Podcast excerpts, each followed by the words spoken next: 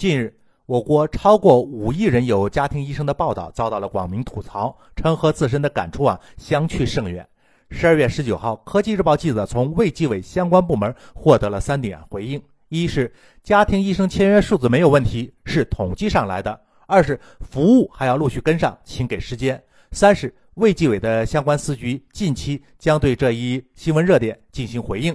一提到家庭医生，大多数人心目中的是英国绅士们能够享受到的上门诊病的医生，而实际情况是我国此家庭医生非彼家庭医生，监控慢病人群，发送健康管理信息，接受咨询，安排重点医院医生轮流坐诊等等，都是家庭医生的工作范畴。山峰说：“脸上描花，越描越黑。”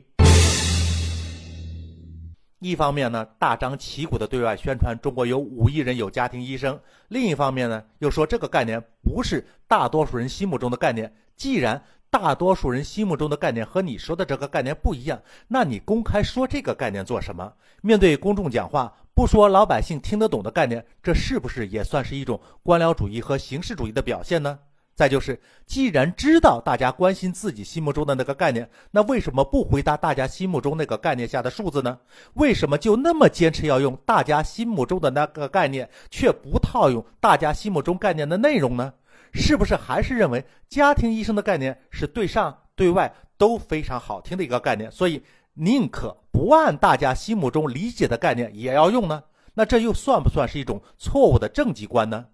面对大家的质疑，要么认真检查自己工作是否存在疏漏，该认错的呢就认错，该修正的就及时修正，大家也能理解。那要么讲出清楚明白的理由，公众呢也能接受。可是这三点回应却让人更有点摸不着头脑了，因为按照这三点所说的那样，数字统计没问题，只是服务没跟上，而服务要跟上呢，还要等时间，这真让人感觉到不知所云呢。没有服务的家庭医生。能算作哪门子概念下的家庭医生呢？这样一个空泛的数字统计，对社会、对主管部门又有什么意义呢？你总不能只为了统计数字而统计数字，实在没什么好统计了，就自己编一个概念来统计吧。你更不能自己捏一个什么数字，就说是你统计出来的数字吧。